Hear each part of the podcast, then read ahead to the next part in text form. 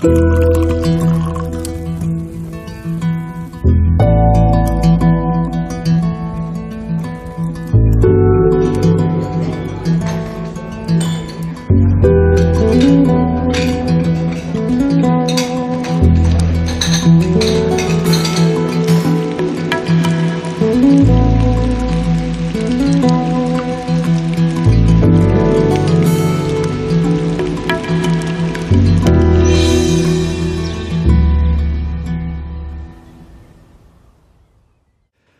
So, herzlich willkommen zum Genusscast. Heute ist Freitag, der 6. Dezember, Nikolaustag.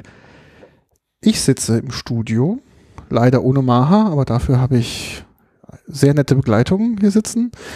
Und hier sitzt die Katrin. Hallo Katrin. Hallo.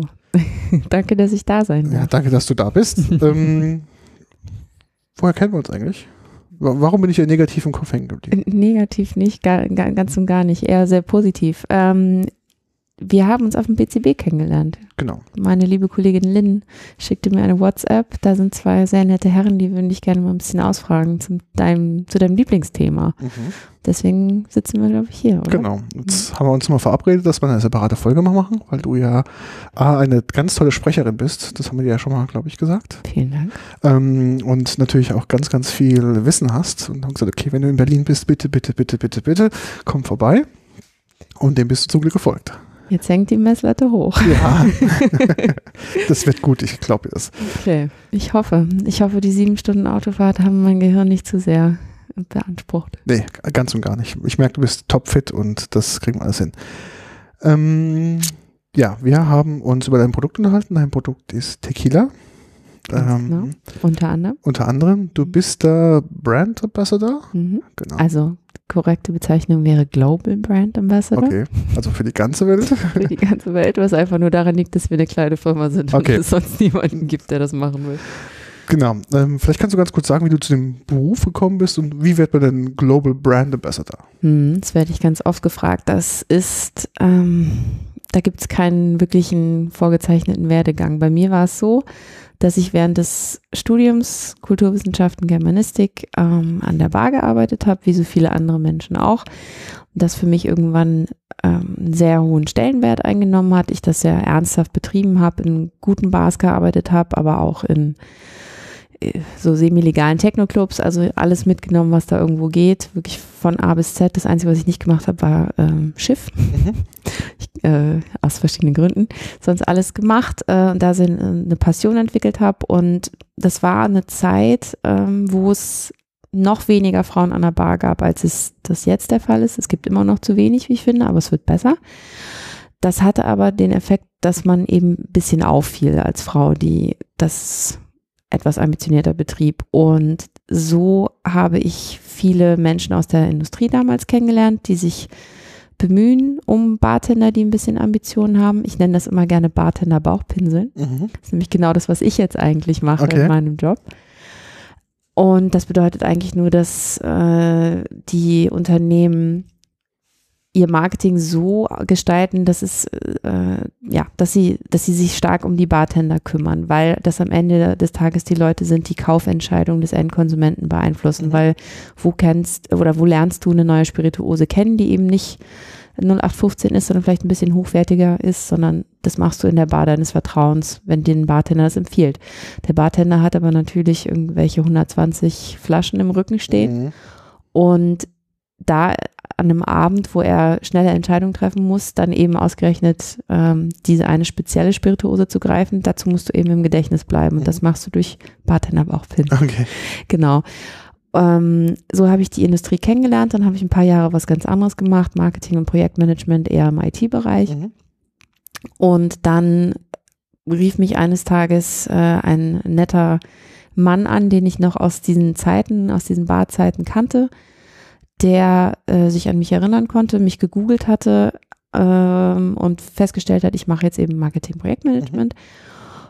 und mir eine neu geschaffene Stelle anbot äh, in dem Unternehmen, wo ich bis heute bin, ähm, die quasi perfekt gepasst hat, weil sie die beste oder die, ja, eine ideale Kombination aus Marketing und Gastronomie dargestellt hat. Mhm. Und man sagt immer so schön in der Szene einmal Gastro, immer Gastro. Mhm. Und das war bei mir auch so. Also mir hat es schon auch immer ein bisschen gefehlt, dieser direkte Austausch mit Menschen. Und dann habe ich diese Herausforderung angenommen vor fünf Jahren. Das war damals noch ein bisschen was anderes, ein bisschen anderer Job, eher Eventmanagement ähm, und für andere Spirituosen, ein bisschen so partylastiger, Wodka hauptsächlich. Und dann irgendwann habe ich nach zwei oder drei Jahren ein Upgrade bekommen und wurde dann eben befördert in Richtung Agave, Tequila Mezcal und bin jetzt seit ungefähr zwei Jahren Brand Ambassador bzw. Global Brand Ambassador für diese wunderbare, seelenvolle Kategorie der Spirituosen. Mhm.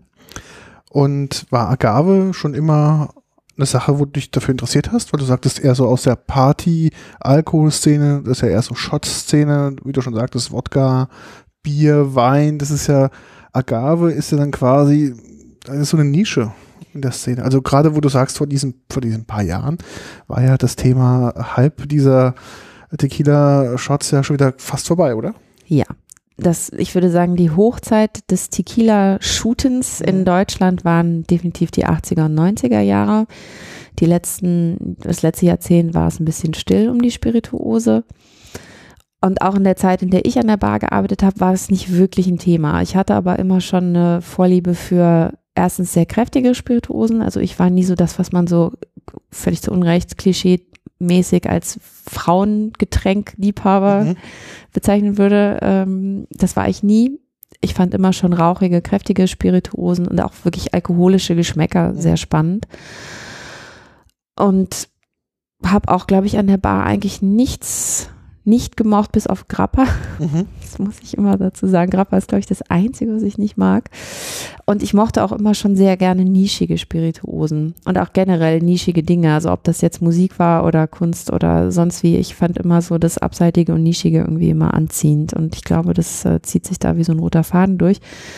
Ähm, so richtig gemixt oder Erfahrung gesammelt mit Tequila Mezcal habe ich dann aber erst in der Zeit, wo ich nicht mehr in der Gastronomie war, sondern in diesen vier, fünf Jahren dazwischen, wo ich mehr Zeit hatte, Gast und Konsument zu sein und dieses Thema auch in Berlin, wo ich ja gelebt habe damals, immer größer wurde. Da ging es dann langsam so los mit Tequila Mezcal, das, das äh, in vernünftigen Bars irgendwo auch stattfinden musste. Und hatte aber sofort einen Zugang dadurch, dass ich eben diese rauchigen Aromen schon auch vom Whisky her kannte. Und ich habe äh, eine sehr große Affinität zu mh, allem, was mit Natur zu tun hat. Mhm. Bin auch vom Land ursprünglich und ähm, bin wahnsinnig nerdig, was Pflanzen angeht. Also ähm, Leute, die mich sehr gut kennen, wissen, dass es zum Teil anstrengend sein kann, mit mir spazieren zu gehen, weil ich an jedem Grashalm anhalte und den botanisieren möchte. Mhm. Und deswegen liegen mir auch Produkte, die irgendwie mit Natur zu tun haben, sehr stark. Und das ist bei Spirituosen mehr oder weniger ausgeprägt. Also manche Spirit, also natürlich werden alle Spirituosen irgendwo aus Naturprodukten gemacht, weil du eben natürlich eine, eine fermentierbare Basis haben musst. Ähm, aber die Ressourcen, die Rohstoffe, die du da verwenden kannst, haben eine mehr oder weniger ähm, große große Nähe noch zur Natur. Mhm. Ich sag mal so, bei einem, bei einem Wodka, ich will jetzt gar nichts Schlechtes über Wodka sagen, weil meine Familie auch, aus- auch aus Russland kommt ursprünglich und natürlich Wodka dann einen hohen Stellenwert hat, aber Mhm. ähm, nehmen wir mal an, ein Wodka oder ein Gin, wo du in der Regel eine Kartoffel oder ein Getreide als Basis hast, das sind äh, Rohstoffe, die nicht besonders viel Zeit in der Natur verbringen. Die sind nach drei, vier Monaten sind die Reifen, werden abgeerntet. Und dann gibt es Spirituosen, die per Gesetz, per lokalem Gesetz, sagen wir Mhm. mal vereinfachend, eben aus ganz anderen Produkten hergestellt werden müssen oder aus Rohstoffen hergestellt werden müssen, also Trauben, Früchte, Agaven etc. Und das sind Pflanzen, die mehr, ich komme gerade nicht auf das deutsche Wort, äh, Exposure, Genau. Exposure mit der Natur haben. Also eine Agave, eine vernünftige Agave äh, braucht schon so ihre sieben Jahre, bis sie reif ist. Und in so sieben Jahren kann natürlich viel passieren. Und das hat einen starken Einfluss auf die Pflanze und auch die Zeit, die die Pflanze mit den Menschen tatsächlich verbringt, weil gerade im Fall von der Tequila-Agave, der blauen Weber-Agave, die wird sehr stark umhegt und umpflegt mhm. äh, von Menschen. Und ich glaube, sowohl die Energie der Natur als auch die Energie der Menschen geht in die Pflanze über.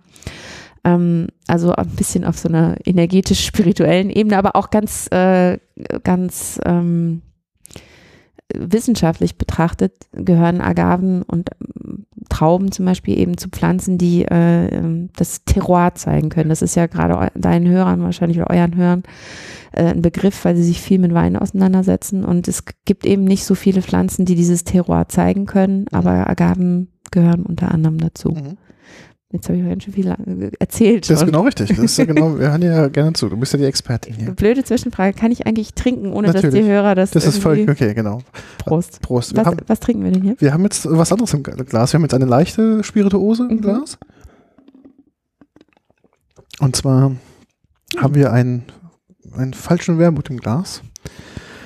Und zwar ein Weinaperitif von Lillet. Da hatten wir auch eine Folge drüber schon gehabt. Ich muss mal gucken, welches war. Liebe Grüße an Tatjana. Genau, Tatjana. Äh, hier an dieser Stelle, die den damals euch geschenkt hat, ne? Richtig, genau. Erzählt. Wo wir ähm, den probiert haben und sehr lecker fanden. Und das ist der 2012er Reserva. Und ich finde, der macht jetzt gut gekühlten, netten, frischen Eindruck. Oder? Fein, definitiv. Hat ordentlich was von der Trockenbeerenauslese, die mhm. ich persönlich sehr gerne mag. Mhm. Also taugt mir. Mhm. Taugt mir. Ich hoffe, meine Chefs haben kein Problem damit, dass ich jetzt eigentlich was anderes. Genau, dass du auch andere Produkte mal hier konsumierst. Ich trinke immer nur meine eigenen. Genau, natürlich. Fände ich schon dauernd. Mhm. Ja, ähm, du hast noch gar nicht gesagt, welche Firma es eigentlich ist. Ach so. Kann man, ich, sagen. Oder ich weiß gar nicht, ob das so relevant ist. Ja. Wir, wir legen immer nicht so großen Wert darauf, dass man uns kennt, sondern dass man unsere Produkte kennt. Ja. Ähm, aber falls es den Hörer interessiert, ich arbeite für ein reizendes kleines Familienunternehmen aus Hamburg mhm. äh, namens Borco. Das gehört äh, seit äh, vielen, vielen Jahren der Firma Mattisen, äh Quatsch, der Familie Mattisen, mhm. Verzeihung. Mhm. Also äh, Inhaber geführt seit was mittlerweile 70 Jahren, glaube ich. Äh, sehr stark von Frauen geprägt, mhm. was mir natürlich auch taugt gut, als, ja. als Frau. Ja. ähm, nein, also ähm, die, die Firma ursprünglich geprägt wurde von Jutta Mattisen, eine wirklich sehr ähm, herausragende Frau in dem Business, also auch schon in den 70ern äh, war die als äh, Girlboss, wie man mhm. heutzutage sagt, unterwegs quasi ja. und war äh, auch diejenige, die äh, Tequila mehr oder weniger äh, nach Deutschland geholt hat. Das ist natürlich ein großes Wort jetzt, mhm. aber die ähm, Sierra nach Deutschland geholt hat und die Marke gegründet hat, zusammen mit ähm, äh, dem quasi anderen inoffiziellen Teil der Familie, dem mexikanischen Teil der Familie. Und äh, die ist leider verstorben vor mittlerweile drei, vier Jahren und äh, ihre Tochter hat die Firma jetzt äh, übernommen, die Tina. Mhm. Ist auch Sommelier eigentlich. Mhm. Also äh, das passt schon alles ganz auch gut. Doktor? Äh, auch Doktor, ja. Mhm. Dr. Tina Ingwersen-Martesen. Mhm. Genau. Und äh, ja, also eine sehr weiblich geprägte Firma auch. Wir haben noch ein paar andere äh, Leute mittlerweile im Unternehmen, die mehr auf der Spirituosenseite auch äh, sich auskennen äh, und vertrieblich auch sehr stark sind. Das heißt also, obwohl wir wirklich ein kleines Unternehmen sind mit knapp 200 Angestellten, machen wir einen, glaube ich, ganz guten Job. Das liegt auch, oder daran liegt es auch, dass ähm, viele Leute denken, die Marke, für die ich stehe, Sierra Tequila, wäre ein, äh, ja, ich sage jetzt mal ein Industrieprodukt, ein riesiger Konzern, äh, der irgendwo seelenlos in irgendeiner Fabrik äh, chemisch hergestellt wird oder so. Ich weiß nicht, was die Leute sich immer vorstellen. Ähm, weil wir einfach wirklich stark vertreten sind. Wir sind in Deutschland Marktführer, in vielen anderen Ländern auch und haben Vertrieb in über 100 Märkten mittlerweile. Also wirklich von Indonesien bis Litauen, wo ich auch jeweils einmal im Jahr bin, mhm. tatsächlich.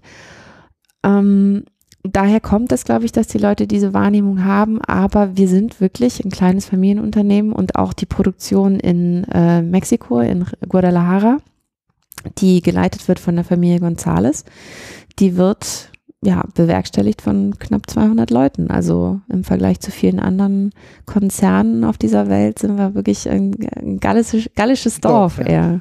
Du sagtest gerade, das Brand Sierra, äh, Sierra ähm, entwickelt. Das heißt, die, das Brand gab es vorher nicht, aber es gab ja natürlich schon die Produktion von, von dem Agavenspiritus Tequila. Gab es den schon immer von der Firma González vor Ort, bloß unter anderen Namen oder unter anderen Rahmenbedingungen auch? Ähm, indirekt. unser Masterdistiller und ich, ja, und, und Distill Distillerieinhaber, der Rodolfo mhm. González González, mhm. der stammt aus einer Tequila-Dynastie, mhm. kann man so sagen. Die machen seit 130, 150 irgendwie sowas Jahren äh, Tequila, also auch schon sein Urgroßvater hat Tequila gemacht. Und alle in seiner Familie und in seinem Umkreis waren eben irgendwie mit dem Business äh, beschäftigt. Mhm. Und äh, in seiner Sturm- und Drangphase als junger Mann in den 70ern hat er gesagt, ähm, Tequila ist mein Leben, aber ich will das anders machen als meine Vor Vorfahren mhm. quasi, wie das halt manchmal so ist. Und ähm, hat sich selbstständig gemacht, hat die Hacienda seiner Großeltern, die er geerbt hat, sich gekrallt und gesagt, da baue ich jetzt meine eigene kleine Distille rein. Das war die, oder ist immer noch die Distilleria Sierra Unidas. Mhm. Eine der wenigen, wenn nicht gar die einzige wirklich ernstzunehmende, also jenseits von Microdistilleries, ähm, ernstzunehmende Distille in Guadalajara. Guadalajara ist die Hauptstadt Jaliscos, was das Epizentrum der Tequila Produktion ist.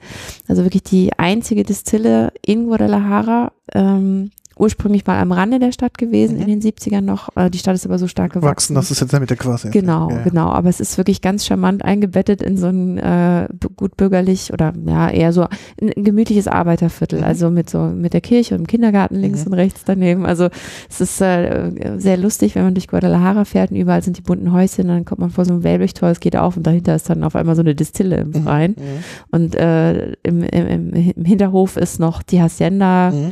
mit schönen Torbögen Bögen und Palmen und mhm. also es ist äh, ein Erlebnis da hinzufahren. Genau. Und Rodolfo hat das damals gestartet und sich aber sofort eigentlich dazu entschlossen, neue Märkte zu suchen. Er wollte nicht mit seiner eigenen Familie in Konkurrenz treten, die damals eben, wie das so üblich war, in Mexiko und äh, in den USA hauptsächlich verkauft haben. USA sind ja bis heute der absolut größte Markt für Tequila. Und das wollte er eben nicht. Er wollte nicht in Konkurrenz zu seiner Familie treten, sondern schaute sich nach neuen Märkten um. Zeitgleich war äh, Jutta, also Jutta Mattisen, in Mexiko zugange. Mhm. Die war nämlich äh, zur Olympiade und zum, äh, zum Fuß, äh, zur Fußball-Weltmeisterschaft in Mexiko und hat sich das angeschaut und äh, als äh, Spirituosenfachfrau äh, war sie natürlich stark daran interessiert, was die Locals trinken. Mhm. Und damals war Tequila in Europa eben einfach kaum bekannt. Es gab, äh, ich glaube, in Holland äh, damals schon Thomas Estes, den man in der Tequila-Welt vielleicht kennen könnte, äh, ein Pionier auf dem Gebiet. Ähm, da gab es ein paar Restaurants von ihm und er war so der Einzige, der ab und zu mal eine Palette irgendwie äh, mehr oder weniger halblegal so aus äh, Mexiko rübergeschifft hat. Mhm. Ähm, aber im Handel gab es das eigentlich nicht. Und Ganz kurz, war das, war das zeitlich, war das die Fußballweltmeisterschaft 1986 oder welche war das denn? Also welchen Zeitraum reden wir denn da? Äh, die war in den 70ern, meine Da muss es 74 das gewesen sein. Das war 74 und ich glaube, die Olympiade war 80. Achso, die Olympiade war das, oder war das? Äh, beides. Ach so, okay. Beides, mhm, okay. genau. Also das war, das war eine Häufung von ähm, Veranstaltungen wo die Welt halt wirklich auch zuguckt mhm. und die Welt auch das erste Mal so richtig Mexiko auf dem Zettel hatte. Das okay. war vorher halt so ein Land, wo man nicht so genau wusste, wo das eigentlich auf der Karte ist. Okay. Behaupte ich jetzt mal. Und ähm, so ähnlich war das auch mit der Kultur und den Kulturgütern aus mhm. Mexiko, hatte man auch nicht so richtig auf dem Zettel. Ähm, genau, bis auf so kleine herausragende Persönlichkeiten wie eben so ein Thomas Estes, der mal hier und da irgendwas rüber geschafft hat okay. nach Europa. Ähm, genau, und ähm, Jutta fand, dass das eine tolle Gelegenheit war. Rodolfo wollte ja, wie gesagt, sowieso seine Produkte an den Mann bringen. Die beiden haben sich kennengelernt über einen gemeinsamen Freund, Sherry-Produzenten. Das ist eh so ein bisschen ein roter Faden bei allen unseren Ventures, sage ich mhm. mal so. Dadurch, dass wir ein Familienunternehmen sind, arbeiten wir einfach auch sehr gerne mit anderen Familienunternehmen zusammen. Und viele dieser, dieser Verbindungen, die wir haben, kommen über ja, Vitamin B und Vitaminfamilie quasi zustande. Also unsere Fässer äh, für den Tequila kriegen wir zum Beispiel auch von der Familie, mit denen wir seit den 60ern zusammenarbeiten in Kentucky. Das sind so äh, Überschneidungen. Genau, die beiden haben sich zusammengetan und haben gesagt, sie wollen ein Produkt eben für den deutschen, europäischen Markt kreieren. Und damals ja, wie gesagt, wusste halt noch keiner so richtig, was Mexiko eigentlich ist. Deswegen musste man als vernünftiger Marketingstratege in den 80ern die Klischees äh, Mexikos auf die Flasche packen, damit die Leute verstehen, worum es da eigentlich geht. Also roter Hut, Mariachi, Kaktus und äh, sonnenbeschienene Felder. Mhm. Das musste so sein. Und in den 80ern hat sich leider, wie auch immer man das jetzt sehen will, noch keiner interessiert für diese ganzen Themen, die uns heute so wichtig sind in unserer überdigitalisierten Welt. Also alles, was ähm, auf einmal wieder spannend ist, weil es eben nicht digital ist, mhm. das, das äh, anfassbare Traditionen, das handgemachte, lokale äh, Eigenheiten, das hat damals eben keinen interessiert, sondern da war halt äh, Partyshots, Großraumdisco, gib ihm. Mhm. Äh, dann später in den 90ern vom Dust Till Dawn, diese ganzen mhm. Assoziationen. Das war halt Trend, das mhm. äh, musste man bedienen. Und ähm, damals haben wir eben auch gesagt, das ist das Marketing, das wir wählen, um eine neue Kategorie in Deutschland einzuführen oder in Europa einzuführen. Eine Spirituosenkategorie, die keiner kannte vorher. Und so ist das eigentlich entstanden. Das hat aber nichts mit der DNA von Tequila an sich zu tun und auch nicht mit der Qualität des Produktes. Mhm. Das war eigentlich immer schon, also Rodolfo hat noch nie schlechten Tequila hergestellt, dazu ist er viel zu stolz glaube ich, wenn er aus einer Traditionsfamilie kommt, dann kann man sich das auch, um sein Gewicht zu, äh, Gesicht zu bewahren, glaube ich, auch gar nicht erlauben, das nee, zu tun. Ja? Genau, und bis heute ist tatsächlich der äh, Sierra Silva aus mhm. der Standard-Range mit dem roten Hut äh, sein liebstes Produkt, obwohl mhm. er ja wirklich den ganzen Tag über äh, den besten Tequila saufen kann, ja. vermeintlich besten Tequila.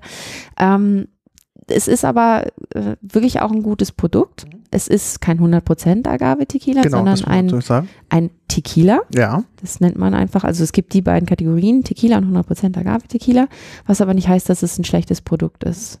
Ähm, das hatte ich, glaube ich, auch schon mal in einem anderen Gespräch erwähnt. Genau. Der ist einfach verschnitten mit Zuckerrohr, in mhm. unserem Fall, mit mexikanischem Zuckerrohr.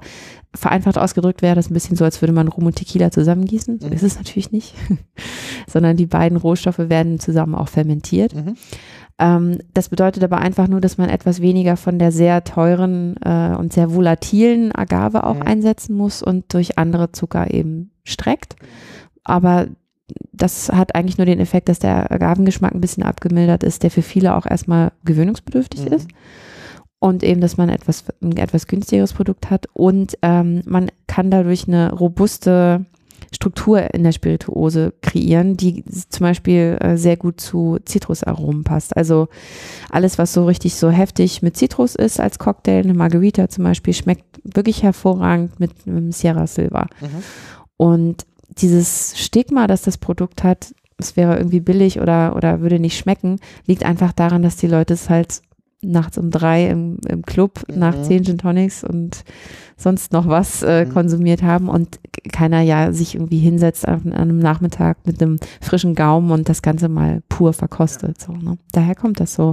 Hat aber, wie gesagt, nichts mit der Seele des Tequila mhm. zu tun oder der Seele der Agave. Bleiben wir mal bei Rodolfo. Wie viel mhm. Fläche hält der vor für euch oder für die Marke Sierra? Macht er nur Sierra exklusiv oder Macht er auch Vorprodukte oder auch Teilprodukte auch für andere? Wie muss ich mir das vorstellen? Rodolfo hat angefangen mit Sierra. Mhm. Das war quasi das, womit er sich dann seine spätere Existenz auch wirklich aufbauen konnte. Das ähm, hat dazu geführt, dass er mittlerweile auch oder schon seit längerem auch andere Tequilas produziert. Also die meisten Tequila-Produzenten äh, stellen 10 bis 50 verschiedene andere Tequilas her. Ach so, das wusste ich nicht. Das ist interessant, ja. ja. Es gibt ungefähr 130 Distillen momentan. Die meisten davon sind wirklich extrem klein. Das sind eher so Hinterhofgeschichtchen äh, irgendwo auf dem, auf dem Land. Dann gibt es ein paar sehr große. Äh, ganz bekannte wäre Rosico Ervo zum Beispiel. Ähm, dann gibt es welche, die großen Konzernen gehören, äh, Diageo zum Beispiel, mhm. ähm, die mehr oder weniger in Lizenz für äh, alle möglichen Interessenten Produkte herstellen. So. Das kann man alles nachvollziehen anhand von sogenannten NOM-Nummern, steht mhm. auf jeder Tequila-Flasche drauf, dann kann man immer sehen, wo das herkommt. Ähm, also wenn jetzt ein äh, George Clooney oder so nach Mexiko kommt und Tequila haben will, dann geht er in fünf Distillen, redet da mit den Leuten, sagt, was das Ganze kosten soll, wie es schmecken soll, dann lässt er sich ein paar Samples geben und dann entscheidet er sich irgendwann für einen Hersteller. So ungefähr läuft das ab. Ja, und so kommt das eben, dass ähm, die meisten Tequilas so aus denselben 10 bis 15 Distillen kommen. Mhm. Und ähm, ja, es gibt gesagt, wie gesagt, äh, ein paar kleine oder sehr viele kleine, die für den lokalen Markt eher produzieren und dann ein paar sehr große und dann noch zwei unabhängige familiengeführte. Das eine ist Las Madrilenas und das andere sind wir. Las Madrilenas haben wir auch probiert auf der Barkonferenz. Ach, ja. Ach cool, genau. habe ich gar nicht. Ich habe leider keine Zeit gehabt, andere Dinge zu probieren. Da waren wir da, war auch sehr schön, sehr tolles Produkt, muss man cool. sagen. Kommt aber in der nächsten Folge. Cool. Ähm, okay, das heißt, ähm, bei Rodolfo kommt also der Sierra raus und Mhm. noch irgendwas? Die stellen auch noch andere Produkte Mhm. her, zum Beispiel Exotico wäre ein Tequila von denen, aber der ist äh, hauptsächlich für den USA, US-Markt, äh, äh, ja, da. Ähm, aber zu deiner ursprünglichen Frage, wir haben relativ viele eigene Felder, also wir können ein, ein Drittel der Produktion für Sierra mit eigenen Feldern decken. Wie viel ist das in Größen, dass man ein Gefühl hat? Oh Gott, äh, ich bin mit Zahlen immer so ganz, ganz schlecht. Ich weiß nicht, wie viele Hektar es sind. Ich glaube, er hat es mir sogar neulich mal verraten. Ich war gerade erst da. Müsste ich nachgucken. Darf ich dir das in den Shownotes Darfst nachreichen? du, darfst du. genau. Aber so aus Interesse. Ich habe kein Gefühl, wie viel Fläche so eine Pflanze braucht. Ich weiß, sie muss einen gewissen Abstand zueinander haben. Mhm. Ähm, wegen auch, äh, dass er wachsen kann und Co. Aber ich habe kein Gefühl, ob du aus, aus so einer sieben Jahre Agrarpflanze kriegst du dann eine Flasche raus oder ist es dann eher zehn Flaschen oder nur 100 Milliliter? Ich habe da kein Gefühl. Es kommt ein bisschen auf die ähm, jeweilige Qualität an, ob wir jetzt von der Standard-Range bei uns reden oder von der Ober-Premium-Range. Genau. Äh, Im Durchschnitt sind es ungefähr äh, sechs bis sieben Liter, die du aus einer Pina rausbekommst. Okay. Genau. Und ähm, wir könnten jetzt irgendwie ewig lange rumrechnen, wenn ich dir sage, wie der, wie der Abstand zwischen den Reihen und den Mhm. einzelnen Pflanzen ist und was für eine Produktion wir haben, dann könnten wir wahrscheinlich auf die Hektarzahl Ja, ja, kommen, aber ich, ich gucke einfach in meinen Notizen nach, Okay. das ist, glaube ich, äh, sinnvoller. Auf jeden Fall haben wir äh, relativ viel eigene Produktion. Dann haben wir, also das erste Drittel, wie gesagt, sind unsere eigenen Felder. Dann haben wir Felder, ähm, die wir pachten, die uns nicht gehören, aber die wir selber bestellen. Und dann haben wir ein Drittel Zukauf. Zukauf, aber von äh, Bauern, mit denen wir in der Regel schon sehr, sehr lange zusammenarbeiten. Und die wissen auch ganz genau, worauf Rodolfo achtet. Wenn da irgendeine Charge nicht stimmt, dann schickt er das auch eiskalt Mhm. wieder zurück. Weil du sagtest, das ist ja ein ganz gutes Modell, was ihr fahrt. Ist es so ein bisschen auch bedarfsabhängig oder ist der Konsum gleichbleibend? Also ist es nur eine Sache, wo man sagen muss, äh, auf Dritte muss ich darauf zugreifen, wenn ich zum Beispiel Probleme habe, sei es jetzt irgendwie Umwelteinflüsse oder sonstige Probleme, oder ist es eher das Thema für die Kapazität, Nachfrage des Produktes? Na, die Nachfrage äh, variiert schon, ähm, wobei man sagen muss, dass es in den letzten Jahren eigentlich kontinuierlich bergauf geht, in den USA wie sowieso. Ähm, das Problem ist aber eben der Rohstoff an sich, die Agave, die ja, je nachdem, wer du bist, ähm, mal vier, Ja. mal zwölf Jahre braucht, äh, um äh, optimale Reife zu erlangen. Und in so einer Zeit kann halt eben viel passieren. Und die Bauern waren oft nicht ganz so vorausschauend beim Anpflanzen. Immer dann, wenn es eine Nachfrage gibt, bauen sie ganz viel an, aber vergessen, dass das Ganze erst in sieben Jahren fertig ist. Und dann sieht es dann vielleicht schon wieder ganz anders aus. In den letzten Jahren kommen noch stark ähm, Themen hinzu wie Agavendicksaft, dass in der Gesundheitsindustrie immer mehr Agavendicksaft angefragt wird und dummerweise da auch die Agaven präferiert werden, aus denen man Tequila herstellt, weil die am zuckerhaltigsten sind. Mhm. Das ist natürlich am effizientesten. Also generell muss man sagen, aus ähm, Agaven Spirituose herzustellen ist überhaupt nicht effizient. Mhm. Ähm, das ist äh, kultur, kulturell so gewachsen, Mhm. aber es ist ein, ein Labor of Love, würde ich sagen. Okay. Ich glaube, in Deutschland würde das keiner auf sich nehmen. Das ist schon eine sehr, ja, es ist ein sehr volatiles Business. Die Preise schwanken sehr stark. Ähm, es ist mit sehr viel Ausfall verbunden. Wenn nach fünf Jahren mal so ein Schneesturm äh, auf dem Berg im, Januar ist, dann hast du Pech gehabt. Oder wenn ähm, Schädlingsbefall ist, dann ist die Arbeit von ein paar Jahren hin, wenn du, ja, wenn du Pech hast. Es ist deutlich schwieriger, als aus einem Weizenkorn eine, Ja. eine Spirituose herzustellen, definitiv. Und die Preise schwanken wirklich sehr stark, zum Teil ver, verzehnfachen, verzwanzigfachen die sich auch mal. Je nachdem, wie die Nachfrage ist und wie die Ernte ausfiel. Und das kannst du halt als Produzent auch dem Konsumenten ja nicht weitergeben. Ne? Also ich sagen, die Flasche kostet heute 7 und morgen 70 Euro, das Ganz geht halt genau. nicht mehr. Ganz genau. Und das sind dann so die Jahre, wo wir als Brand-Team dann kein Geld haben für Marketing. Das Okay. ist ein bisschen anders als bei anderen Spirituosen-Kategorien. Das heißt, ihr seid mehr abhängig von der Umwelt und von den Einflüssen. Ja, definitiv. Aber das hat auch wiederum Charme irgendwo, ne? Wenn du sagst, ähm, der Prozess aus einer Agave eine Spirituose herzustellen, ist kein effizienter und ein wohl sehr mühsamer Prozess. Woran liegt das? Also liegt es, weil du sagst, Agavendicksaft ist ja momentan scheinbar beliebter und einfacher herzustellen. Das ist so der signifikante Unterschied zwischen einem Agavendicksaft herzustellen und einer der Spirituose. Erstens, erstens, so groß ist der Unterschied nicht jetzt zwischen Agavendicksaft und einer Spirituose. Ähm, du musst, Das muss ich anders aufbauen. Im Gegensatz zu den meisten anderen Spirituosen entsteht die Magie bei einem Tequila oder bei einem Mezcal nicht in der Destillation oder auch gar nicht so sehr in der Fasslagerung. Bei den meisten Hm, Spirituosen ist das ja so. Das ne? war jetzt also, falsche Annahme, ja. ne? Whisky, Mhm. Rum, da geht der Spaß erst im Fass so richtig Genau, los. genau. Und bei der Agave ist es eigentlich genau umgekehrt. Wie, wie ich das ja auch schon zu Anfang erklärt habe, dadurch, dass die Pflanze so viel Zeit in der Natur verbringt, entstehen da auch wirklich die Aromen. Das Mhm. ist ähnlich wie bei Trauben, die Genau, auch sehr stark äh, natürlich von ihrem Terroir geprägt sind. Das ist das, wo du äh, die Energie reinsteckst und ähm, dieser Rohstoff ist eben einfach sehr ja, volatil. Da kann sehr, sehr, sehr viel passieren. Und deswegen hast du das auch nicht so gut unter Kontrolle. So ein Lagerhaus äh, hast du sehr wohl unter Kontrolle. Mhm. Dass, dass man ein Lagerhaus abbrennt, passiert sehr selten. Ich glaube, 1996 ist das unserer befreundeten Distiller Heaven Hill passiert Mhm. oder 2006, ich weiß gar nicht mehr. Die ist in Flammen aufgegangen, war ein großes Desaster. Ta- Milliarden von Litern Whisky sind in Flammen aufgegangen oder ins Wasser oder in, in, in Bogen, Boden gesickert Sickert, ja. ganz großes Drama. Aber das passiert wirklich sehr, sehr, sehr selten. Das heißt, du hast da wesentlich bessere Planungssicherheit. Mhm. So.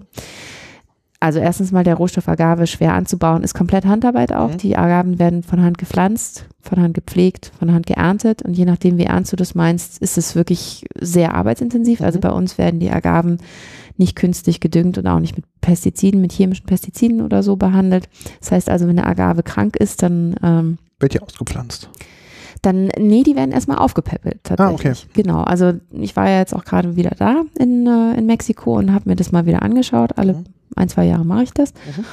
Und da kann man dann wirklich sehen an den, in den Reihen, in den Feldern, wo mal eine Agave krank ist und die wird dann von Hand mit einem Kalkwasser gewaschen oder mit einem mit einer Kupferlösung aufgepäppelt oder so. Das ist wirklich wie ja ein bisschen wie so im Kindergarten, wenn mal wenn mal einer so ein bisschen Bauchweh hat Mhm, oder so. okay. Das ist schon sehr sehr sehr sehr viel Labor, Mhm. Manual Labor und wenn man das in Frankreich machen würde, wäre es deutlich teurer. Ja, glaube ich, ja. Genau, also das, das kommt erstens mal hinzu. Das heißt also auch, aber daran kannst du sehen, dass der Unterschied zwischen dem Agavendicksaft und einem äh, Tequila nicht so groß ist, weil in beiden muss eben eine Agave drin sein. Genau. Du kannst die Agaven für Agavendicksaft in der Regel ein bisschen früher ernten. Mhm. Ähm, das Problem ist aber, dass die Leute für eine Flasche Agavendicksaft maximal 4 Euro ausgeben äh, und nicht eben 20 Euro. Und das ruiniert ein bisschen die Preise natürlich. Ne? Also äh, der Bedarf äh, für Agaven ist sehr, sehr, sehr hoch, aber die werden eben im Bereich Agavendicksaft, werden, die, werden diese sehr kapriziösen, sehr wertvollen Pflanzen verscherbelt, könnte man so sagen. Aber warum macht man das? Also wenn ich jetzt die Wahl hätte, ich habe jetzt ein, eine Fläche mit Agaven, warum sollte ich denn das für einen geringeren Preis an ein schlechteres Produkt verkaufen, als es einfach zu einem Alkoholprodukt zu wandeln und dann eine größere Marge zu haben? Also Mhm. warum sollte ich das tun? Das kann ich dir auch nicht genau sagen, warum die Bauern die Agaven dann an, an andere, also an eben an, an die Gesundheitsindustrie verkaufen. Wahrscheinlich, ähm, gut, sie müssen nicht ganz so lange warten. Du kannst die Agaven halt schon nach vier Jahren in der Regel ernten. Mhm. Ich weiß nicht, ob die andere Preise zahlen.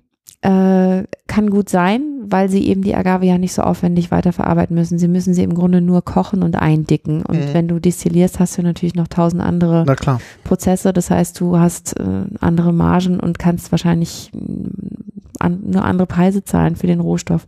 Stecke ich tatsächlich nicht genug drin. Aber müsste ich mal fragen, warum die das eigentlich machen, habe ich mich, hab ich mich noch gar nicht gefragt. Ja, Mhm. könnte man ja eigentlich regulieren.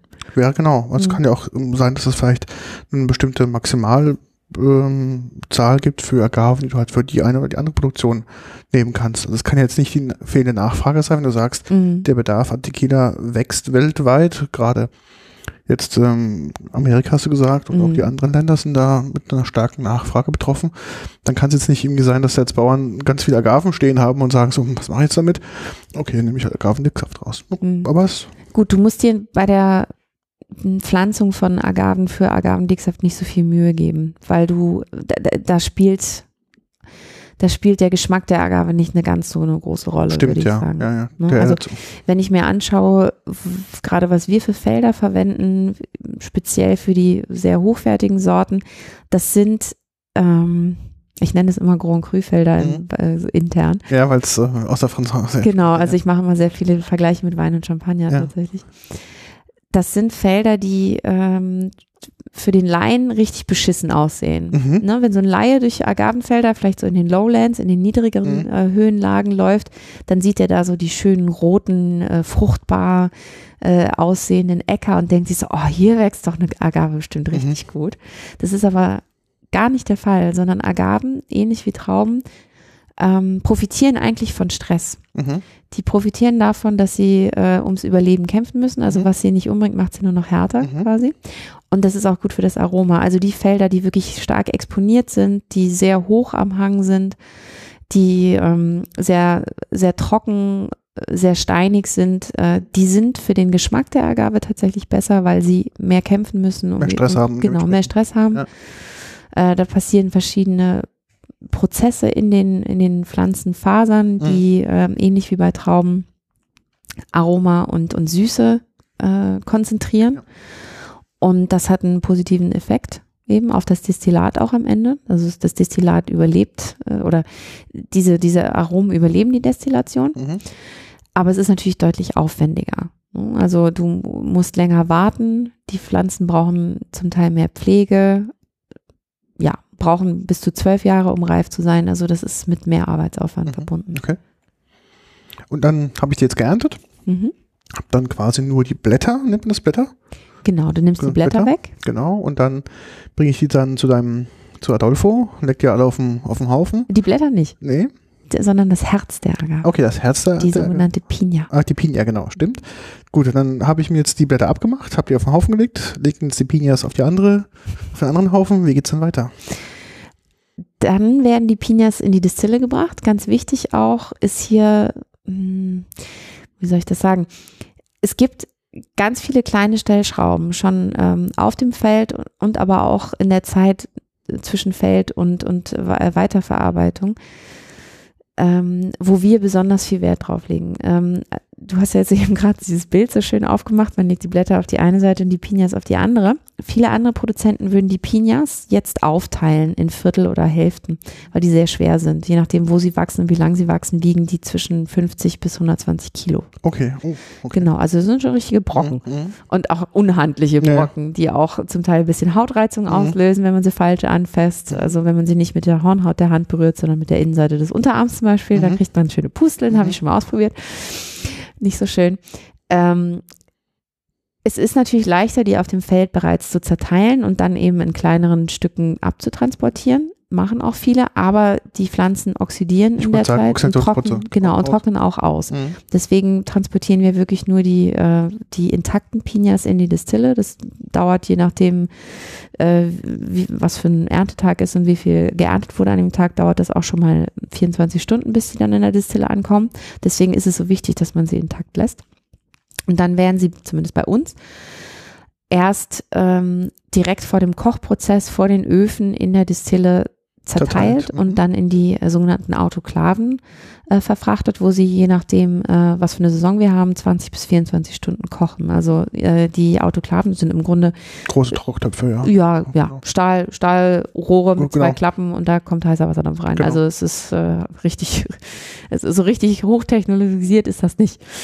Ähm, und da alles im Freien ist, ist die Außentemperatur relativ wichtig. Im Sommer geht es schneller, da dauert es irgendwie so 20 Stunden und im Winter dauert es auch schon mal 24 Stunden. Da werden die eben gekocht. Ach so, äh, vergessen habe ich noch die Art ähm, der Rasur Mhm. könnte man so sagen. Und zwar nennt man das das Shaving der Agaven, also wenn die Blätter abgenommen werden. Du kannst ähm, anhand der, äh, äh, ja, der Rasur den Geschmack des Destillats sehr stark beeinflussen, je nachdem, wie viel von den Blättern du übrig lässt. Mhm. In den Blättern sind halt sehr viele Polyphenole oder das, was wir als Tannine empfinden Mhm, würden. Ist nicht ganz dasselbe, aber ähm, ungefähr so. Diese Aromen, die kannst du halt einfach wegnehmen, indem du mehr abschneidest, dann hast du weniger Ertrag Mhm. hast aber ein, ähm, ein klareres Agavenaroma, sage ich jetzt mal so. Aber das ist nicht unbedingt ein Qualitätsmerkmal, das ist eine, eine, Ein Stil, Stil Richtung, eine Stilistik. Klar, natürlich sparst du auch äh, ein bisschen Geld dadurch, aber es gibt auch Leute, die dieses, ähm, diese, diese starken äh, Bitterstoffe auch schätzen im Mhm. Tequila. Genau. Nach dem Kochprozess äh, werden die Agaven, die dann mittlerweile sehr weich geworden sind, äh, werden die Agaven ein bisschen gewässert. Also die Fasern werden gewässert und dann gepresst. Auch da gibt es tausend Unterschiede. Ich glaube, das führt jetzt ein bisschen zu weit. Je nach, ist ein bisschen so wie bei Olivenöl. Mhm. Je nachdem, wie fest man presst, äh, bekommt man mehr Bitterstoffe raus oder weniger. Ne? Und auch wieder die Frage des Ertrags. Ähm, interessant ist hier vielleicht noch, durch den Kochprozess hat sich natürlich ähm, äh, hat sich das Ganze in Zucker verwandelt. Das ist auch wiederum ein Grund, weshalb Agaven so, so wahnsinnig schwierig sind äh, als Rohstoff für Spirituose. Du hast bei anderen Spirituosen eigentlich immer nur die Wahl zwischen entweder benutzt du ein Produkt oder einen Rohstoff, der eh schon äh, Zucker Zuckerhaltig, enthält, genau. genau, oder Kohlenhydrate, die aufgespalten Genau, werden. die halt zu Zucker gewährt Genau, quasi. genau, in einfache Kohlenhydrate umgewandelt werden quasi. Bei Agaven ist es wieder ein bisschen anders und zwar ähm, bestehen die Fasern äh, aus Inulin. Inulin kennt man aus der, auch wiederum aus der Gesundheitsindustrie. Das sind, ähm, ich hoffe, ich sage jetzt nichts Falsches, das sind unverdauliche Pflanzenfasern, Mhm. die äh, im Darm Nahrung sind für die gesunden Darmbakterien, Mhm. sogenannte Präbiotika Genau. die deine Probiotika Genau. quasi äh, unterstützen. Ähm, die sind aber auch nochmal wieder ein bisschen komplexer und es dauert länger, die aufzuspalten. Also auch bei so Details wie dem Kochprozess merkst du dann schon wieder, ah, die Agave macht es einem ein bisschen schwieriger, die alte Mhm. Prinzessin. Sieht man das? Also sieht man, sind diese ähm, Autoenklaven, sieht man in dem Kochprozess, wie das, wie sich das entwickelt oder macht, probiert sind, man das? die sind, das sind Stahlrohr, da kannst du nicht reingucken. Okay, ich Äh, dachte, vielleicht du- gibt's irgendwie, kann man da vielleicht ein optisches Qualitätsmerkmal nehmen oder muss man eine Probe ziehen oder wie, macht man das dann? ich, ich glaube, das ist einfach viel Erfahrung, dass Okay. die wissen, wann das soweit ist. Ähm, ich, ich denke mal, das ist relativ standardisiert. okay. Bei Mescal ist es wiederum was anderes. Da, also bei Mescal-Herstellung schlafen die äh, Distillateure quasi äh, neben dem, äh, äh, dem, äh, dem Erdloch, wo drin gekocht wird und Ja. auch neben dem Fermentierbottich und auch neben dem Destillationsapparat. Also die verbringen dann wirklich zwei, drei Wochen lang nur ja, äh, äh, draußen schlafend neben, äh, neben den Agaven, um immer zu riechen, Mhm. wie weit der Prozess ist. Okay. In so einer äh, Destille für Tequila ist das schon ein bisschen standardisierter. Standardisierter, okay. Ja, Mhm. genau. Ähm, genau, Kochprozess, äh, dann wird äh, gewässert und gepresst. Dieser süße, mittlerweile Gott sei Dank süße Saft, der da rausläuft, ähm, wird fermentiert. Das ist dann der Mosto, also die Maische Mhm. quasi und analog zu allen anderen Spirituosen eigentlich auch, je nachdem, äh, mit was für Hefen man arbeitet, äh, ist das Ganze dann zwischen drei bis neun Volumenprozent. Wenn es fertig fermentiert ist, dann wird es destilliert und wird ein bisschen äh, relaxiert. Mhm. Also die Spirituose darf zumindest bei uns, darf sie sich äh, zwei Wochen lang entspannen noch, manchmal auch einen Monat, kommt ein bisschen drauf an. Und dann wird entweder abgefüllt, beziehungsweise runterverdünnt, abgefüllt oder gelagert in Mhm. Fässern. Du gerade sagst Hefe, ja, ein wichtiger Punkt. Ähm, Mhm. Ganz wichtiger Punkt. Genau, ja. was nimmt man da spezielle Hefen?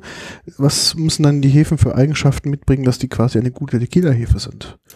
Das entscheidet jeder Destillateur selber. Mhm. Aber ähm, wir nehmen das Thema Hefe tatsächlich recht ernst. Mhm. Die meisten größeren Produzenten von Tequila sind äh, den, dem Geschmack des Konsumenten unterworfen, sage ich jetzt mal, was aber nichts Schlimmes ist. Also wenn wir ein, ein Brand haben, eine Marke haben, ob es jetzt Johnny Walker ist Mhm. oder äh, ja, alles, was, wo der Konsument erwartet, dass es immer gleich schmeckt, Ja. ist es wunderbar, dass wir eine standardisierte Hefe aus dem Labor, Labor verwenden. Ne? Wir brauchen ja eine gewisse Nachvollziehbarkeit.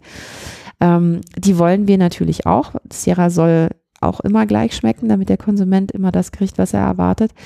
Aber Rodolfo hatte da schon ein bisschen anderen Anspruch, als er ähm, anfing mit seinen ersten Experimenten in den 70ern. Und zwar hat er mit wilden Hefen rumgespielt, die da in der Hacienda seiner Großeltern so rumflogen durch Mhm. die Luft. Und hat so lange rumgeforscht, bis er eine gefunden hat, die einen sehr fruchtigen Tequila hervorgebracht hat. Und Rodolfo hat ein Faible für fruchtige Tequilas.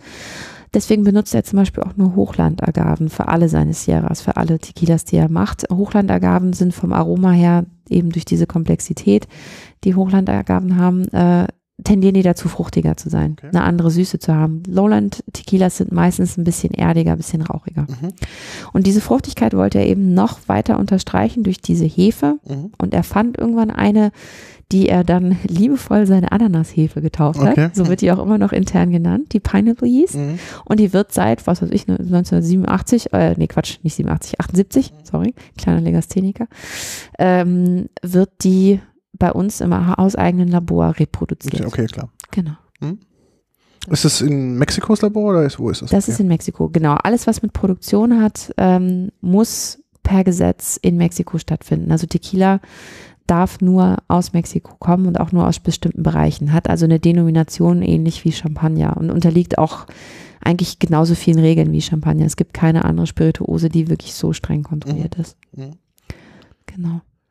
Gut, damit, also hast du gesagt, ganzer Prozess abgeschlossen und in die Flasche gefüllt und dann kommt es dann per Schiff, Flugzeug, wie auch immer, dann in die verschiedenen Vertriebswege. Also meistens dann wird das aus, irgendwie aus Hamburg koordiniert, denke ich mal, oder direkt verschifft oder wie auch immer. Genau. Mhm. Es gibt da nochmal zwei Unterschiede und ich hatte zu Anfang schon erwähnt, es gibt Tequila und 100% Agave-Tequila. Genau. Übrigens nicht Mixto, diesen Ausdruck äh, benutzen immer sehr viele Leute jenseits von Mexiko. Ich weiß nicht, hast du das schon mal Nee, gehört? noch nie. Viele Leute sagen zu dem einfacheren Ja. äh, Tequila, wo eben zum Beispiel auch Zuckerrohr Mhm. drin sein kann, Mixto, Mhm. weil sie sich das so vorstellen. Gemischter Tequila ist halt nicht rein, so. Okay. Mixto ist aber im, äh, im Fachjargon eine Bezeichnung für ein adulterated product. Das heißt also, jemand hat illegal Flaschen aufgeschraubt und ähm, Was Produkt rausgenommen oder was hinzugefügt Okay. äh, und verdünnt oder sonst irgendwie was dann Okay. Schindluder getrieben, Ja. sagen wir mal so. Also ein illegales Produkt Mhm. tatsächlich.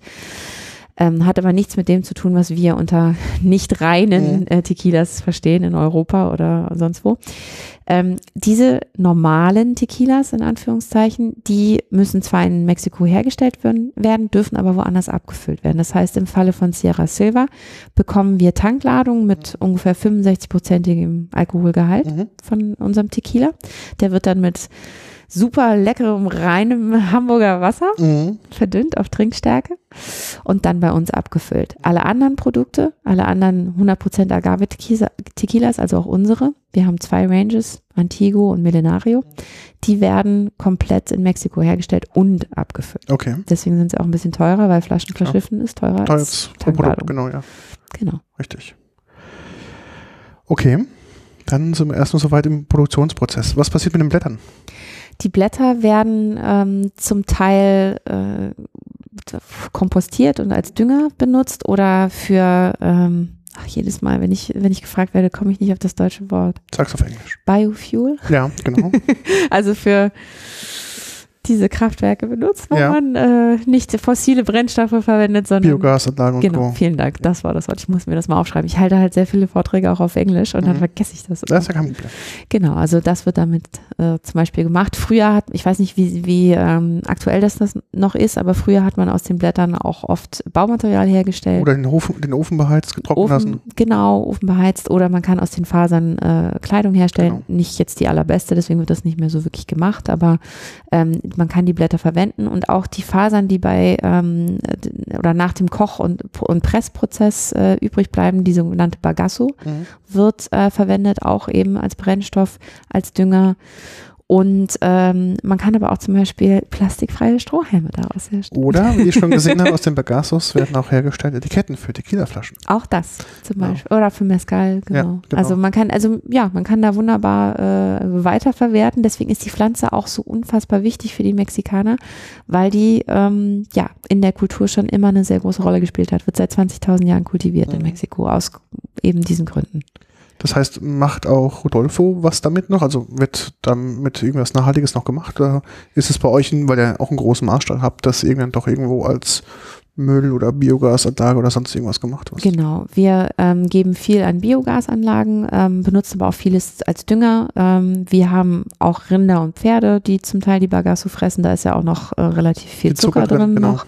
Genau, also da gibt es äh, tausend Möglichkeiten, das Mhm. irgendwie loszuwerden. Okay. Genau. Sprechen wir mal über die verschiedenen Qualitätsstufen, weil du sagtest, ähm, es gibt natürlich einmal das einfache Produkt und dann natürlich die anderen Ranges. Ähm, du hast gesagt, die Musik spielt, spielt eigentlich schon im Vorfeld, bevor das zum Destillationsprozess kommt. Das heißt, wann wird der Qualitätsunterschied gemacht oder an welchen Stellschrauben wird quasi entschieden, für welche Produktrange welches Rohmaterial verwendet wird? Jetzt speziell bei Sierra. Ja. Also generell haben wir wirklich verhältnismäßig gute Agaven für alle unsere Ranges. Das kann man so sagen, eben wie gesagt auch durch dadurch, dass wir nur Highland-Agaven verwenden, die sind in der äh, oder im, in der Abpflanzung eh schon mal arbeitsintensiver. Ich will jetzt nicht sagen hochwertiger, aber es, es bedarf einfach mehr Arbeit. Ähm, der eigentliche Unterschied aber zwischen den drei Ranges ist erstmal Standard Range, äh, gute Standardagave, aber eben gemischt mit Zuckerrohr. Klar. Das ist hm, Standard Range. Dann haben wir die Antigo Range, sind dieselben Agaven von der Qualität her, aber eben zu 100 Prozent. Ist ein sehr geiles Produkt auch. Ist den meisten äh, Hörern wahrscheinlich noch kein Begriff, ist eher ein Produkt, was wir in den letzten Jahren im sogenannten On-Trade äh, gepusht haben. Also all das, was Bars, Clubs etc. ist, ähm, und steht nicht so oft im Supermarkt. Es Okay. wird aber auch mehr werden, weil wir gemerkt haben, dass die Leute eine Nachfrage haben, dass die Leute sich dafür interessieren. Und es ist ein sehr, sehr hochwertiges Produkt und äh, für einen tollen Preis. So. Wurde auch mehrfach ausgezeichnet in den letzten Jahren, gerade auch dieses Jahr wieder viele Preise gewonnen und das ist eine schöne Sache. Aber von der Qualität her eben das gleiche wie der normale Sierra auch. Dann haben wir noch unsere Top Range, Mhm. die Millenario Range. Das sind die Agaven, die auf diesen von mir sogenannten Grand Cru Feldern wachsen ja. die ähm, dadurch einfach länger brauchen, also sehr exponiert, zum Teil auf 2200 Metern, wenig Wasser, deswegen brauchen die länger, werden aber auch größer. Brauchen bis zu äh, zwölf Jahre, werden dreimal selektiert. Mhm. Das heißt also, ja, die müssen im Grunde dreimal am Türsteherberg Mhm. vorbei. Ähm, wir verwenden nur die am vielversprechendsten aussehenden Babyagaven, die Hijuelos. Das Mhm. sind Klone, die eben als Schößlinge aus der Mutterpflanze herauswachsen. Das ist die erste Selektion, die hübschesten Babys quasi. Die werden dann für zwei, drei Jahre auf äh, Testfelder gesetzt, die wir den Agavenkindergarten nennen. Mhm. Nochmal äh, selektiert nach den, äh, nach Schönheit und äh, Gesundheit. Und diese werden dann auf diese besagten Grand Cru Felder gesetzt. Da wachsen die dann nochmal acht bis zehn Jahre vor sich hin. Und dann wird tatsächlich jede einzelne Agave von Hand ausgewählt. Mhm. Bei den anderen äh, Ranges entscheiden wir per Feld. Da wird dann halt geguckt vorher, aha, sind die irgendwie, was weiß ich, 98 Prozent äh, ready. Mhm. Dann wird das Feld runtergenommen, sind halt ein paar faule Äpfel mit dabei, aber das äh, ist noch äh, machbar für die Qualität. Bei den Millenario-Agaven wird wirklich jede einzelne Agave per Hand und Augenschein ausgesucht. Da geht dann äh, Jorge, unser äh, äh, Agaven-Obermuckel, Mhm. äh, äh, meistens macht er das, ähm, geht dann durch die Reihen und sucht die Agaven wirklich aus. Genau. Und dann werden sie eben noch äh, anders rasiert. Das Mhm. hatte ich ja schon genau, angesprochen. An ja. der Rasur kann man sehr viel dann drehen.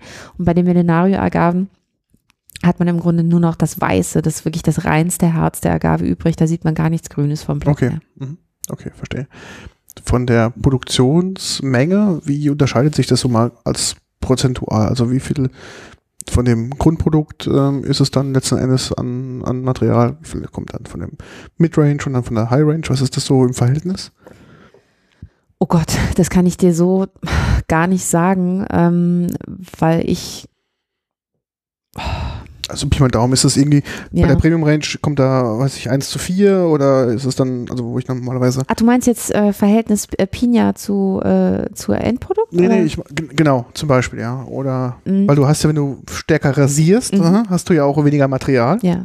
und dementsprechend wirkt sich das natürlich dann auch auf die Gesamtmenge auch Genau. äh, aus. Also bei den äh, bei der Standard Range sind es wie gesagt so äh, sechs bis sieben Liter, die man aus einer Pina rausbekommt. Bei der Millenario Range konnte Rodolfo mir das gar nicht so genau sagen. Das habe ich ihn nämlich auch schon mal gefragt, Mhm. aber es wird deutlich weniger sein. Okay. Genau. Und bei der Premium Range ist es dann nochmal weniger? Äh, nee, das ist die Achso, okay, okay. Genau. okay. Ähm, ähm, bei der 100% Agave Range, die Antigo heißt, ist, das, ist der Ertrag derselbe, nur dass wir halt nicht mit Zucker strecken. Achso, okay, Genau. gut, okay, verstehe. Mhm. Dann haben wir das Ganze in der Flasche. Wie kommt das Flaschendesign denn zustande? Also du sagst es schon, das Klassische von der Silver ist schon ein paar Tage alt. So ein bisschen die mexikanische Assoziation, die wir Deutschen und auch andere hatten. Ja. Und bei den anderen Flaschen, die unterscheiden sich ja doch schon sehr, sehr signifikant. Aber ja. es ist, wenn ich jetzt mal so ganz mein klassisches äh, Bild einer Tequila-Flasche in Mexiko mir betrachte, unterscheidet sich doch das Design, was wir hier vorfinden, doch relativ stark. Es kommt ein bisschen drauf an. Es gibt, glaube ich, so zwei, zwei ähm, Stilistiken bei Tequila-Flaschen. Entweder hast du die wirklich die ganz traditionellen, äh, schlanken, hohen Flaschen äh, mit einem traditionellen Label, Genau. ähm, relativ unaufgeregt. Das ist so die eine Schiene und die andere sind die sehr raumeinnehmenden, äh, fast mundgeblasen wirkenden Flaschen, so wie Patron, Genau. äh, Don Julio, äh, auch Herradura fällt da noch mit rein. So, also diese sehr äh, präsenten Flaschen, diese sehr klobigen Flaschen, wenn man das so ausdrücken möchte. Und auch unsere Millenario Range geht da in diese Richtung. Ähm, das Design ist inspiriert von äh, den äh, Tempeln in Mexiko, die ja die verschiedenen Kulturen hervorgebracht haben, die oft eben in dieser treppenartigen Struktur auch waren. Da sind die Flaschen ein bisschen dran, äh, dran angelehnt. Das Etikettendesign kommt äh, sonst von einem Hamburger Künstler, mit dem wir viel zusammenarbeiten, der ähm, sonst eigentlich Plattencover Okay. designt. Viel für berühmte Hip-Hop-Künstler in Okay. Deutschland. Genau, die Etiketten selber werden im Schwarzwald, glaube ich, oder irgendwo bei Freiburg auf jeden Fall hergestellt. Sehr hochwertige, sehr dicke, ähm, sehr dickes äh, Papier. Mhm. was wir dann nach Mexiko verschicken, liegt einfach daran, dass in Mexiko leider keiner diese Qualität bis jetzt herstellen konnte. Deswegen müssen wir die immer noch aus Deutschland rüberschicken. Und äh, genau, die werden dann da aufgeklebt. Manchmal, das äh, wissen, wenn jetzt der ein oder andere Bartender zuhört, der wird's wissen, ähm, manchmal kommt der mexikanische Kleber auch nicht mit der Dicke des deutschen Papier, Papiers ist klar. zurecht und dann gehen die Etiketten leider ein bisschen ab. Aber das sind alles so, ähm, ich, ich verbuche das immer unter mexikanischem Chaos und äh, dem Charme des äh, Unfertigen, Mhm. wie man ihn aus Mexiko Mhm. kennt. Genau, ja. Ist alles so ein bisschen eine Baustelle, ja. Ja, alles ist ein bisschen eine Baustelle in Mexiko, nur beim Tequila meinen sie es wirklich Mhm. sehr ernst. Wie schon sagtest, sehr stark reguliert. Mhm. Ähm, jetzt müssen wir ganz kurz vielleicht nochmal auf die Uhr gucken. Mhm. Ähm, Mezcal, vielleicht noch ganz, ganz kurz nochmal der Unterschied zwischen Tequila und Mezcal. Ja, ganz kurz wird immer schwierig bei dem Thema, aber ähm, ganz vereinfachen kann man sagen, äh, Mezcal ist der Urgroßvater des Tequila. Also ähm, Agavenspirituose, ähm, wie sie mehr oder weniger unverändert seit 500 plus Jahren hergestellt wird. Also auch eine Spirituose aus Agave Andere Bis- Sorte aber, gell? andere Sorte. Bisschen verwirrend ist, dass ähm, früher eigentlich jede Agavenspirituose als Mezcal bezeichnet wurde. Also das ist die Oberkategorie, so wie man äh, von Schaumwein spricht Mhm. und den dann noch unterteilt in, was weiß ich, Franciacorta, äh, Prosecco, Champagner etc. pp. Ähm, dann haben sich aber vor ein paar Jahren äh, die, ähm, die Bauern in ein paar Bundesstaaten Mexikos zusammengetan und gesagt, sie wollen eine eigene Denomination haben, ähnlich wie Tequila, Mhm. also eine Herkunftsbezeichnung und sie wollen ihr Produkt Mezcal nennen. Also ihre Agavenspirituose Mezcal. Damit sind sie auch durchgekommen, ist auch alles wunderbar. Das hilft uns, Mezcal zu unterscheiden von anderen. Ähm, ist jetzt nur eben für den Konsumenten ein bisschen verwirrend, weil Mezcal eben sowohl die Ober- als auch die Unterkategorie Mhm. sein kann. Ansonsten von der Herstellung her unterscheidet sich eben durch diese Ursprünglichkeit sehr stark. Mezcal wird wirklich noch, oder die Agaven für Mezcal werden wirklich noch in einem Erdloch Mhm. äh, äh, hergestellt oder äh, ähm, gekocht. Das heißt also, die Agaven haben direkten physischen Kontakt mit den Elementen, mit den Steinen, mit dem Dreck, mit dem Feuer, äh, mit dem Rauch. Also diese ganzen äh, fast schon haptischen äh, Elemente gehen in die Agave über und tragen sich bis durch die Destillation hindurch und sorgen für das sehr ähm, rauchige und Teilweise auch so raues äh, Aroma. gell? Ja, genau. Also ich äh, sage immer ganz gerne, Mezcal trinken ist ein bisschen äh, wie ein Garagenboden ablecken. Mhm. Man hat sehr viele auf den ersten, äh, in Anführungszeichen, Blick, ähm, toxisch wirkende Mhm. Aromen, also äh, Ter Terpentin, Mhm. äh, Abgase, Mhm. Lack, äh, Benzin, diese ganzen Aromen, die aber ein, ein geübter Trinker durchaus sehr zu schätzen Mhm. weiß. So. Ähm, so wie man bei Stinkekäse auch das Mufflige zu Ja, schätzen lernt irgendwann. Und diese Aromen hast du eben durch diesen, durch diesen sehr ursprünglichen Herstellungsprozess noch drin und auch die Destillation ist natürlich, ähm, dadurch, dass wir in kleinen Alambics die 60 Liter fassen und sehr rostig sind, Ja. äh, destillieren, ähm, hast du eben auch noch sehr viel ursprüngliche Aromen Genau. da mit drin, sagen wir es mal so. Mhm. Man darf sich das auch nicht vorstellen wie so eine Distille, wo irgendwie alles ordentlich und sauber ist, sondern ähm, man nennt das Ganze auch nicht Distille übrigens, weil das eben auch dem Ganzen nicht gerecht würde, sondern man sagt bei Mescal Palenque. Mhm. Und es ist ein bisschen so, als würde man drei, vier Stunden durch den Dschungel fahren. Irgendwann tut sich eine Lichtung auf und dann ist da irgendwie eine Wellblechhütte und ein Esel, wenn man Glück hat, äh, und ein Mühlstein und ein Erdloch und äh, so ein rostiger Kessel. Und äh, ja, es sieht ein bisschen aus wie so ein weiß ich nicht, so ein Cracklabor im Okay, Dschungel. okay. Also es ist wirklich sehr, sehr, sehr ursprünglich. Und die andere oder der andere große Unterschied ist die Agave, die verwendet werden darf, nämlich mitnichten so streng reguliert wie Tequila. Da darf man nur eine einzige verwenden, die blaue Weber-Agave. Bei Mezcal kann man eigentlich alles verwenden, was es an, an Agaven so gibt. Handelsüblich sind so 30, 40 verschiedene Sorten, wo man auch immer nicht so ganz genau sagen kann, wo fängt jetzt eine neue Sorte an und wo nicht. Das ist äh, etymologisch, aber auch botanisch nicht so ganz einfach. Ähm, aber die dürfen alle verwendet werden und die sorgen natürlich für eine relativ große Bandbreite unter Vorbehalt, weil 80 bis 85 Prozent des Mezcals, den wir so zu trinken bekommen, trotzdem aus einer Agavensorte Mhm. hergestellt wird. Die ist ähm, botanisch betrachtet der blauen Weber-Agave sehr ähnlich. Die Espadin-Agave ist nicht blau, sondern grün, aber ansonsten ziemlich ähnlich und wird gerne verwendet, weil man sie A gut in Feldern anbauen kann und einen hohen Zuckergehalt hat. Man kann aber bei Mezcal auch wilde Agaven verwenden. Da hat man Mhm. natürlich ganz andere Challenge. Da muss man nicht so viel hegen und pflegen, aber man muss trotzdem wissen, wo die Dinger wachsen. Und man muss bei der Ernte auch sehr behutsam vorgehen, damit man so eine Population nicht killt. Mhm.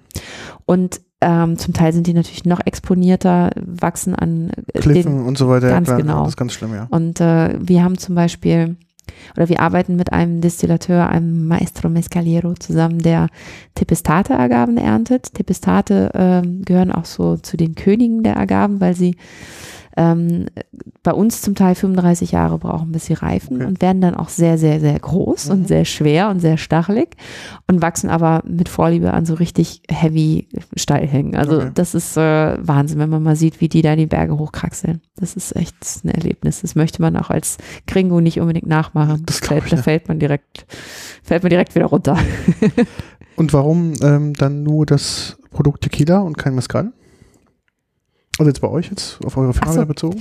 Ähm, unsere Expertise ist einfach Tequila. Das wäre, also Rodolfo wurde eine Zeit lang auch mal gefragt, warum macht ihr denn jetzt keinen Mezcal? Das ist doch so hip. Das Mhm. ist ungefähr so, als würdest du einen, einen sardischen Bauern fragen, warum er keinen Parmaschinken macht. Okay. Der ist Mhm. doch auch so hip. Mhm. Äh, das ist, hat einfach nichts mit der Tradition und der Region zu tun. Die müssten, die müssten einfach äh, in ein komplett anderes Bundesland fahren, einen anderen Staat und da irgendwie gucken, wo sie im Dschungel eine Palenke aufmachen. Das Okay. macht einfach keinen Sinn. Deren DNA ist Tequila. Mhm. Ähm, wie sind wir aber an unseren Mezcal gekommen? Auch wieder über Familienbeziehungen. Und zwar äh, ist der ähm, Erfinder von Marca Negra, das ist äh, einer unserer Mezcals, ist ähm, der Pedro und der Ex-Mann der Cousine von, einer der Cousinen von Rodolfo. Okay. So, also so haben die sich kennengelernt. Also Pedro suchte nach einem Distributeur ähm, im Rest der Welt und hat halt seinen äh, Bekannten Rodolfo gefragt, kannst du mir nicht jemanden empfehlen? So Mhm. kam das zustande. Okay. Genau. Und Verhältnis Output, Tequila, Mezcal? Also Mezcal ist bestimmt äh, deutlich, deutlich weniger. Was ist denn da so in, im Verhältnis? Ähm, die Zahlen verändern sich relativ schnell, weil Mescal äh, super, super, super schnell wächst, aber halt Darum, auf ja. einem sehr, sehr niedrigen Niveau Mhm. halt immer noch. Ich glaube, Mescal sind vielleicht 4% der Tequila-Produktion Okay. weltweit. Aber wie gesagt, ich bin mit Zahlen ultra schlecht. Aber wie kommt es, dass es von mir so hip ist, diesen, ähm, du schon sagtest, Garagenboden-Trink Ja. zu nutzen? Ähm, ich glaube, auf der einen Seite hat es eben mit dieser extremen Digitalisierung zu tun, dass die Leute sich halt immer mehr sehen nach dem Gegenteil, Ursprung- nach diesem dem ursprünglichen. Mhm. ähm, diesem handgemachten und bei Mezcal hast du, hast du dieses Handgemachte quasi auf der Zunge. Du Mhm. kannst wirklich schmecken und wenn du dich ein bisschen damit auseinandersetzt und mal ein bisschen recherchierst, auch sehen, Mhm. wie ursprünglich das eigentlich Mhm. ist.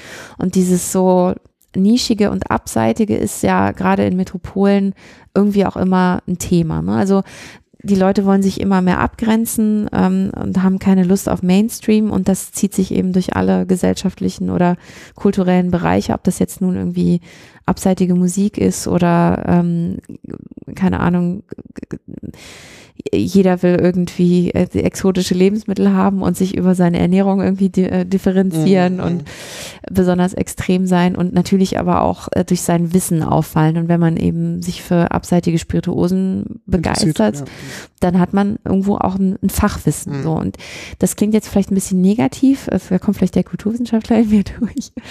Ähm, aber ich finde das ja gar nicht schlimm. Ich bin ja genauso. Ich finde es ja auch super spannend, mich in irgendwelche Themen reinzunörden, die, ähm, die vielleicht noch nicht so befahren sind äh, und noch nicht so, noch nicht so viel wo noch nicht so viele Leute sich mit auseinandergesetzt haben, ähm, weil man das Gefühl hat, man kann da noch was entdecken. Mhm. Man ist dann noch ein bisschen ein Schatzsucher. Mhm. Ähm, und bei Mescal kommt halt eben dazu, dass man viel Variation drin hat durch diese diversen Agaven, durch die man sich hindurch kosten kann. Und wenn das einen ähnlichen Weg nimmt, wie das bei Whisky äh, schon seit langem der Fall ist, also wo die Leute sich anfangen für Single-Barrel-Abfüllungen und zu interessieren und für Mhm. Vintages und Fasslagerungsspezialitäten etc., dann werden die Leute auch bei Mescal da sehr viel Freude dran haben, weil man einfach durch diese Vielzahl der Agaven so eine wahnsinnige äh, Geschmacksvielfalt Mhm. hat. Die unterscheiden sich doch deutlich tatsächlich. Also gerade bei äh, Mescal, der hochwertig hergestellt ist, also hochwertig heißt jetzt nicht irgendwie besonders äh, cleane Distille oder so, sondern äh, der, der, der Distillateur weiß, was er tut. Mhm. Das heißt, der muss nicht so arg durch Raucharomen seine vielleicht mangelhafte Destillation ja, überdecken, ja, sondern er konzentriert sich eher auf den Geschmack der Mhm. Agave und auf das Terroir. Und da kannst du dann geschmacklich sehr, sehr, sehr viel erfahren und, und dich weiterbilden. Also Agaven haben zum Teil Geschmäcker von äh, Zitrus- und Chili-Aromen bis hin zu Blauschimmelkäse. Mhm. Da ist so, super viel Bandbreite. Mhm. Ja. Ich glaube, daher kommt das. Ich hoffe, das war eine halbwegs zufriedenstellende Super, Antwort. war richtig gut. Ich hätte es besser nicht machen können. Dankeschön. Ja, ich glaube, wir haben so das Thema Bandbreite, Herstellung, Produktion, Vertrieb, inklusive Sogar Vertrieb. sogar Vertrieb, ähm, bisschen, ähm, glaube ich, ganz gut abgedeckt. Wie geht's denn weiter? Was ist der Trend gerade bei Mezcal und Tequila? Klar, wir haben gerade gehört, Mezcal ist gerade so, weil es spannend ist, gerade am Wachsen. Wie geht's bei Tequila weiter? Was, was merkt ihr persönlich? Kommt es wieder stärker oder sind die Leute noch in den 80er, 90er Jahre Trauma? Ich glaube, ähm, in Deutschland dauert das Ganze alles ein bisschen länger als ge gedacht. Ähm, es wurde schon vor fünf Jahren prognostiziert, dass Tequila Mezcal der, der nächste Trend wird, der nächste Whisky-Gin-Trend Mhm. quasi. Es dauert einfach alles. In anderen Ländern ist es schon deutlich sichtbarer, in den USA sowieso. Mhm. Da ist, da gehört es zum, zum täglichen Leben quasi dazu. Ganz kurz, welches Land noch? Wo ist es denn noch präsenter in Europa jetzt außer? Mm, Italien ist ein relativ äh, fortgeschrittener Markt. Ähm, Frankreich ist auch recht stark. UK auch. Ähm, Frankreich und UK sind leider Märkte, wo wir traditionell nicht so stark sind, also eher im, im Einzelhandel, nicht so sehr in der, in der Barkultur. Mhm. Hat einfach mit unseren Distributeuren vor Ort zu tun. Ich hoffe, ich verrate jetzt nicht so viel. Aber das kann man alles ändern.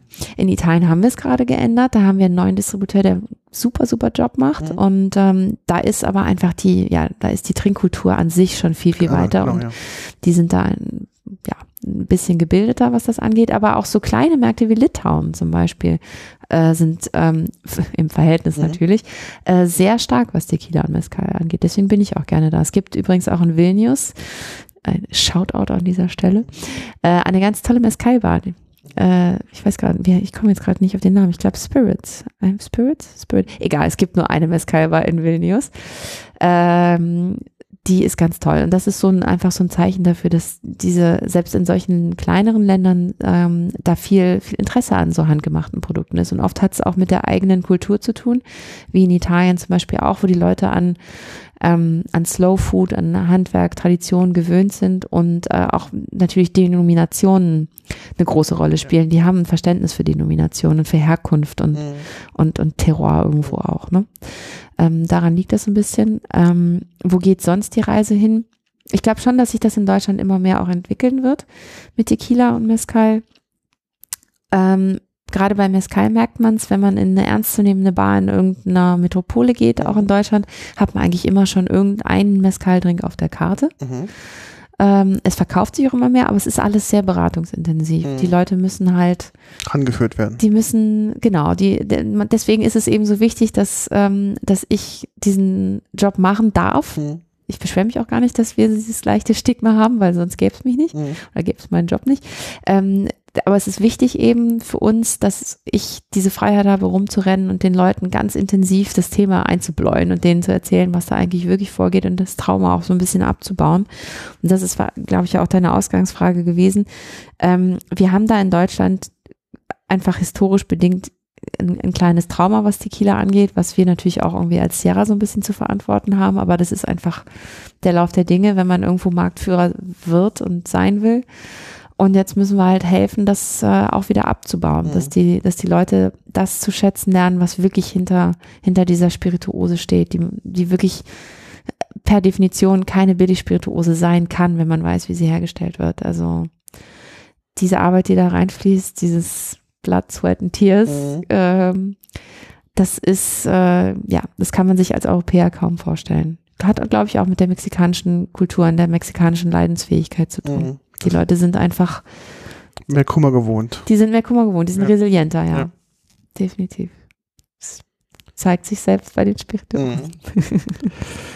Ich glaube, mit diesen Worten können wir das auch nicht jetzt abschließen, weil das war, glaube ich, jetzt äh, ein sehr, sehr schönes Schlusswort. Ich bedanke mich ganz herzlich für dein Kommen Sehr gerne. und ähm, ich hoffe, dass wir das weiterführen können, dass wir vielleicht nochmal noch mal einen anderen Aspekt in einer anderen Sendung vielleicht mal be beleuchten können. Mir Das, fallen da auf jeden Fall noch ein paar Themen ein. das werden wir auf jeden Fall dann, werde ich dich beim Wort nehmen und äh, das verfolgen. Dann erstmal vielen lieben Dank und bis bald. Vielen Dank an dich, beziehungsweise euch. Danke, tschüss.